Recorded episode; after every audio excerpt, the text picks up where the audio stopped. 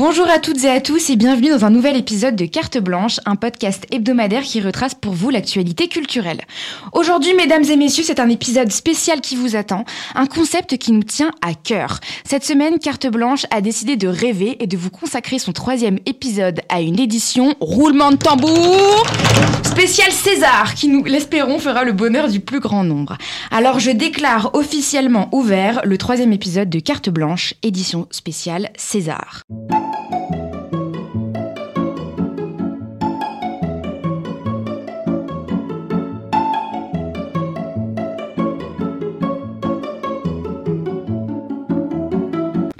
Chaque année, pour les plus cinéphiles d'entre nous, c'est le rituel canapé, télé, César. Entre pleurs, discours, revendications, récompenses, humour et prestige, c'est vendredi 23 février que la 49e cérémonie des Césars aura lieu.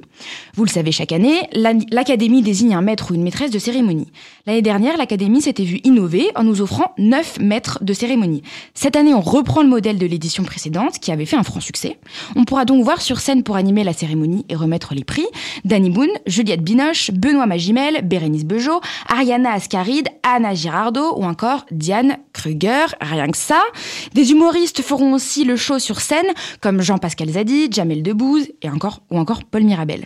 Les gars, je sais pas vous, mais moi je n'en peux plus d'attendre. Mon vendredi est bouclé depuis des semaines. La nourriture est presque déjà commandée, la place sur le canapé est réservée et le sachet de thé est déjà dans la tasse. Mais en même temps, il faut me comprendre. La cérémonie s'annonce rude. Bon, je vais pas faire semblant, j'avoue, j'ai pas vu tous les films, mais ça ne va pas m'empêcher de hurler si Raphaël Quenard ne reporte pas le César du meilleur espoir masculin.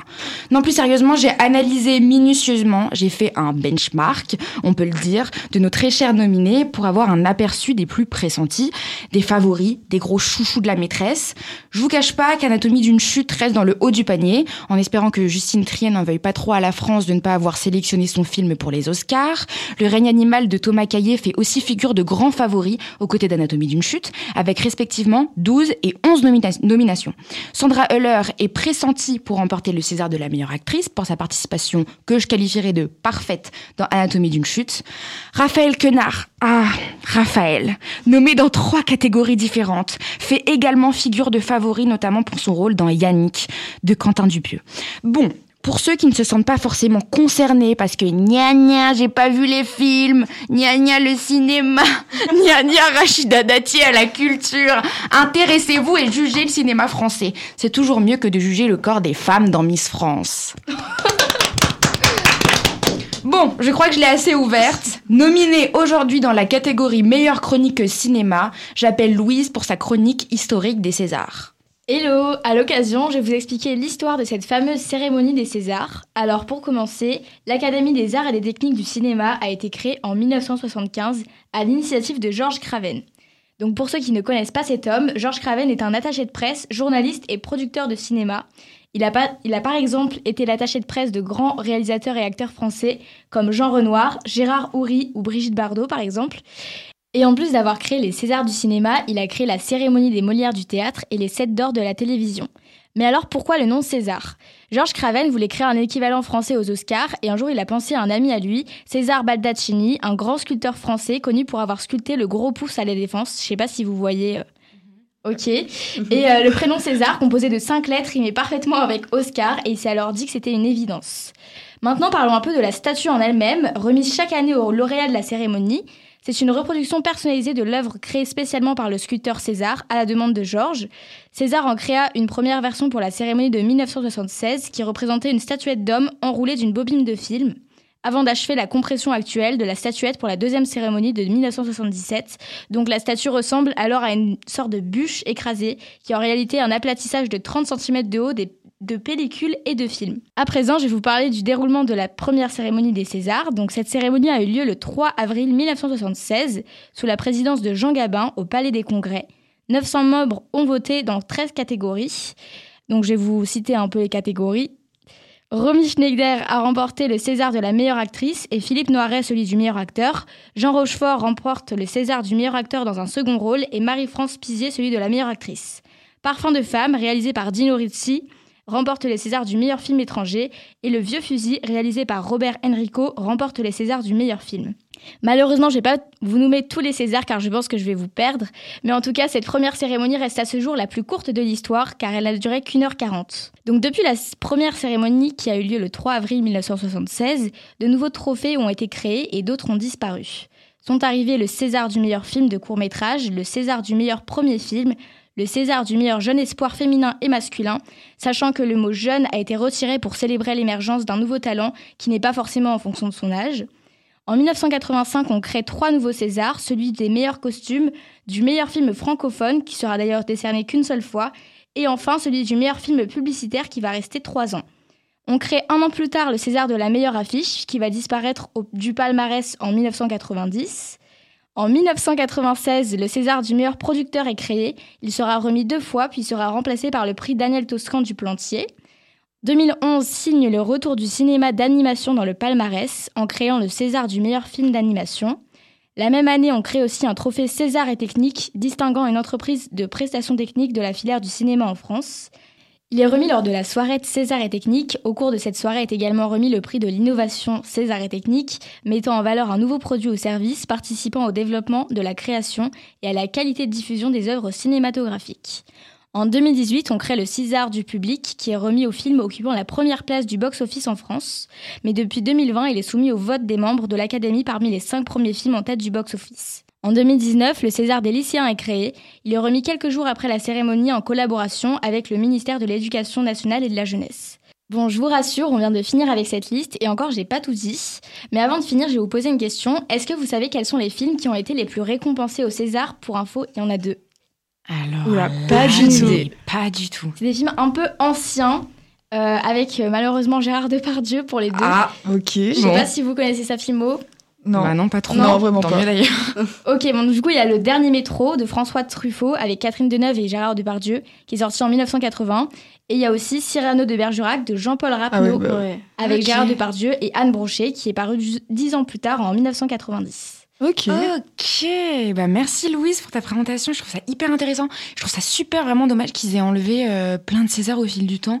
Je Ouais, sais que je crois en 2018 ils avaient introduit le César du public, mais ils l'ont enlevé. Ouais. Je trouve ça grave dommage. Bah en ouais, de maintenant, ouais, c'est l'Académie du coup qui vote. Bah euh, ouais, mais je trouve ça aussi chiant, hyper ouais. important. Est-ce que le César, euh, avec, euh, en partenariat avec l'éducation nationale, il y est encore ou pas Ouais, Ok, ça ah, c'est top. intéressant. Ça je savais pas, tu vois. mais il est pas re- remis du coup pendant la cérémonie, il est remis après, c'est pour ça qu'on en voit Ah, pas trop ok, parler. Ok. dommage d'ailleurs. Merci beaucoup à Louise pour sa chronique qu'on peut applaudir. Bravo Louise. J'appelle maintenant Manon nominée dans la catégorie musique au cinéma. Et oui, pour cette émission spéciale César, ma chronique habituellement analyse musicale va vous parler de l'importance de la musique au cinéma. En effet, nous le savons tous, mais le cinéma est l'art qui arrive à regrouper en lui différents types d'art, comme la photographie avec les plans, l'art en règle générale, mais aussi la musique. Car je ne sais pas si vous y faites réellement attention, mais la musique joue un rôle hyper important dans, dans le cinéma et dans les films. La musique, c'est ce qui permet de faire grandir un mouvement, de faire qu'une scène soit inoubliable et de nous procurer beaucoup plus d'émotions. En fait, je parle de musique, mais en règle générale, le son est hyper important. Il va permettre de justifier une image, une scène ou de nous donner des indices sur ce qui va se passer ensuite. Et puis, notre corps est très bien fait. Quand il entend un son et une image ensemble, on va tout de suite les associer. C'est ce que Einstein a appelé la synchronisation des sens, la concordance de l'image et du son. Le doublage juste sur ça, par exemple. Et c'est pour ça qu'on trouve ça burlesque, burlesque pardon, quand, par exemple, dans un film, on voit un éléphant faire un cri de chat. Je sais pas. Et donc, quand on parle de son dans le cinéma, il en existe trois les voix, les bruits et la musique. Mais concentrons-nous sur la musique. La musique est là depuis le début du cinéma et même dans les films muets. Est-ce que vous saviez que au tout début, la musique dans les films muets était mise pour couvrir le bruit du projecteur? Ah, pas, pas du, du tout. tout. Et ben voilà. Incroyable. Et elle était en dehors du film, c'était des vrais musiciens qui étaient en fausse, qui interprétaient la musique. La Oh, musique est avant tout là pour accompagner l'image. Comme je l'ai dit précédemment, elle va permettre d'accompagner l'image, d'appuyer son propos et à faire ressentir l'émotion de la scène. Les moments de silence ne sont pas laissés au hasard et même elle va permettre des fois d'en apprendre plus sur le mood du personnage. Vous savez, quand une mélodie est associée à un personnage, dès qu'on l'entend, on voit le personnage. C'est un phénomène qui a été inventé par Wagner, si je prononce ça bien, et qui s'appelle le leitmotiv. Le premier exemple qui me vient quand on parle de ça, c'est euh, Star Wars Dark Vador, parce qu'on a tout de suite la musique qui nous vient en tête. Et c'est d'autant plus important dans les animés aussi. Je m'écarte un peu des films en général, mais c'est un très bon exemple. Dans les animés, la musique joue un rôle hyper important. Par exemple, dans Naruto, je ne sais pas si vous avez regardé Naruto en vrai. Si, si. Non, pas Non, moi. les incultes. Et bah dans Naruto, il y a une musique qui s'appelle Sadness and, so and Sorrow, Mhm. qui est la musique quand Naruto est triste. Et dès qu'on l'entend, on sait très bien que Naruto est triste. tu vois. Ok. Et, cette- et certaines musiques de films qui étaient de base composées pour un film vont devenir des phénomènes. En fait, quand je dis ça, je pense euh, à tous les compositeurs de films qui sont devenus hyper connus, comme par exemple Joe Hisaishi, euh, désolé pour la prononciation, euh, le compositeur des Ghibli, que- qui Ouais. remplit des Incroyable. salles, etc. ouais. Hans Zimmer aussi. Ok, ouais. Donc, euh, et même les, les, les musiques de films sont très importantes et dès qu'on les entend, c'est associé. Par exemple, j'ai un pote, enfin j'ai une pote qui m'avait dit de regarder Salburn. Je sais pas si vous l'avez vu. Ok, Ouais. oui. Et bah voilà. Bien sûr. Et c'est un film très spécial. Elle m'avait vendu vraiment comme si c'était vraiment spécial, Ouais, genre. ouais, ouais. Et la musique de fin, qui Oui. est Murder on the Dance Floor de Sophie Ellis Bextor, je peux plus me l'écouter depuis que j'ai vu le film. Ça me rappelle la fois, je suis là en mode. Oh Ça te non. hante. genre. Ah, vraiment Moi, je le vois la la scène où nuit il en est train de tout danser nu, là. Ouais. son manoir. Non, c'est glauque. Vraiment.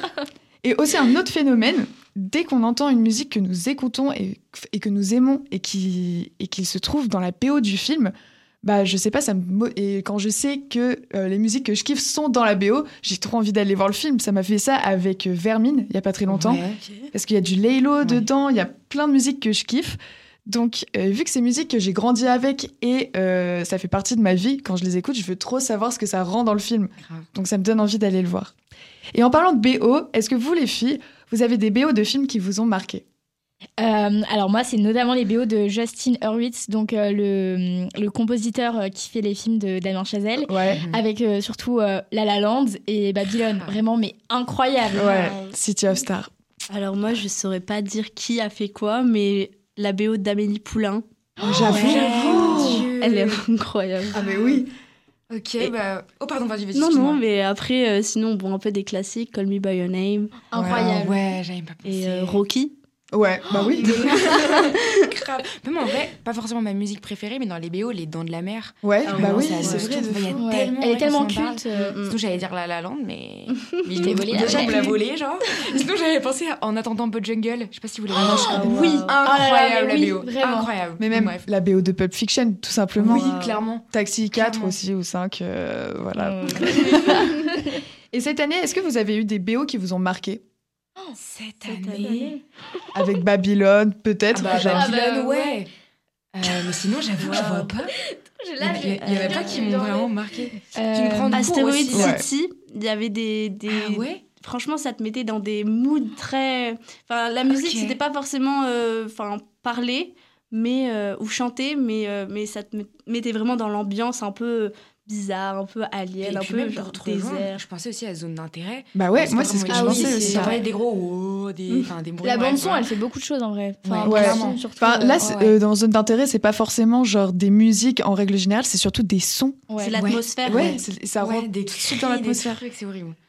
Et du coup, cette année au César, les BO qui sont nominés dans la catégorie euh, la meilleure musique originale, on a Gabriel, j'espère que je me trompe pas dans les prononciations, je suis désolée.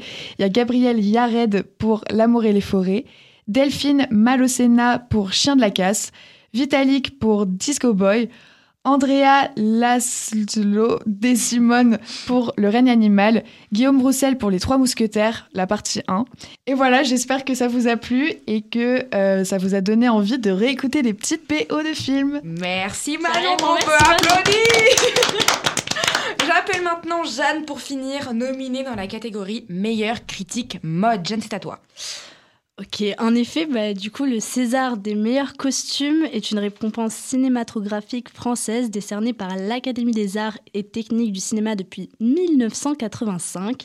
Et comme pour la musique, les costumes eh, ont cette faculté de nous plonger dans des univers très différents, d'époque, euh, de science-fiction. Et cette année, les nominations pour les Césars des meilleurs costumes sont destinées aux films suivants.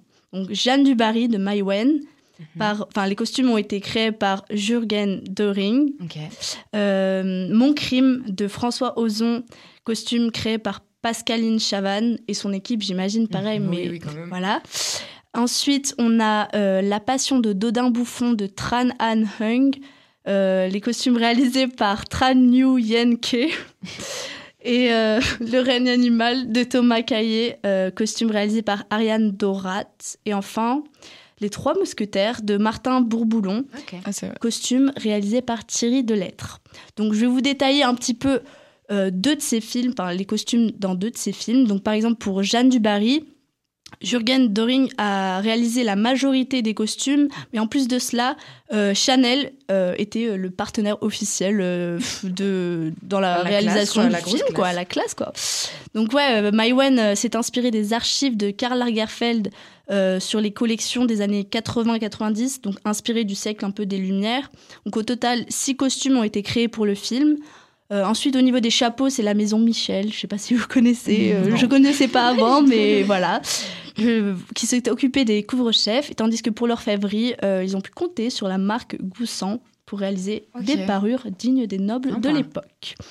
Et vous, les filles, vous en avez pensé quoi? Vous avez vu le film et les costumes, ils ont, vous ont un peu genre estomaqué, ou je sais pas? Moi, j'avoue que les costumes de Jeanne Dubarry, enfin, c'était incroyable. Je sais pas si vous avez la scène quand elle rentre dans le, le couloir pour euh, se présenter au roi. Elle a une robe blanche et c'est vraiment mais hyper majestueux. C'est trop beau. Ouais, j'ai vu dans la bande-annonce. Genre moi, j'adore les robes comme ça. C'est trop. C'est une fashionista, elle, franchement. Le film historique, euh, à chaque fois, c'est des costumes de fou. Ouais. quoi. De ouf. Même en vrai, dans les Trois Mousquetaires, hein, ils ont dû Ouais. la bosser. Clairement. Ok, bon ben maintenant je vais passer pour euh, enfin le film Mon crime, donc réel- enfin les costumes réalisés par Pascaline Chavannes.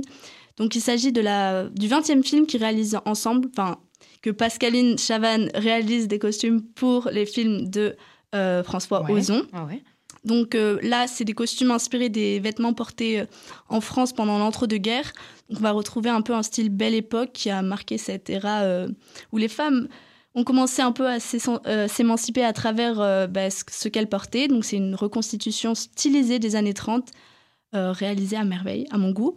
Donc Pascaline Chavannes confie avoir réalisé un dossier iconographique avec l'aide de François Ozon avant la réalisation des costumes pour donner un aspect, pour trouver un aspect hollywoodien à l'adaptation. Et je cite, il n'était pas question de reproduire à l'identique les tenues de l'époque, mais de s'adapter au physique des acteurs d'aujourd'hui. Et ça, c'est cool. Ouais. Après, je veux vous parler aussi des, fin, des nominations qu'elle a eues en 2022, notamment pour Annette. Je ne sais pas si vous avez oui, vu. Oui, oui, oui. Franchement, ils étaient sympas aussi. fou. Ah non, ce film était fou dans tous les cas. Et euh, été 85 en 2021 Oh et là là. J'ai Jac- vu aussi. Ah. et j'accuse en 2020. Ok. Donc très sympa. Et sinon, euh, si je reviens un peu dans, dans le temps, euh, moi franchement, euh, Madeleine Fontaine qui a réalisé les costumes pour, en 2002 pour le film Amélie Poulain. Là, je reparle Oh. d'Amélie Poulain, mais franchement, Ouais, mais en même temps, quel film. c'est vraiment nostalgique. Mais euh, voilà, moi j'ai kiffé. Ouais, et puis ça te met vraiment dans l'ambiance. Ouais. Et... Ouais, je- vraiment, Avec la musique et tout. Ouais. Oh, hyper. Ce film est incroyable. Vraiment. Bon, bah merci beaucoup Jeanne pour ta chronique. Je veux un maximum. La cérémonie des Césars de carte blanche touche à sa fin et on a adoré. Qu'est-ce qu'on en Ah pense ouais, de fou. C'était top, franchement. Top. Merci Et, beaucoup euh, Mathilde. ben, merci beaucoup à vous. On a adoré vous proposer ce nouveau concept. Alors n'hésitez pas à nous faire vos retours sur notre Instagram qui a changé. Carte blanche tiré du 8 tiré du bas pod POD. Et merci à tous et à toutes de nous avoir écoutés et on vous dit à la semaine prochaine. Ciao, ciao Ciao.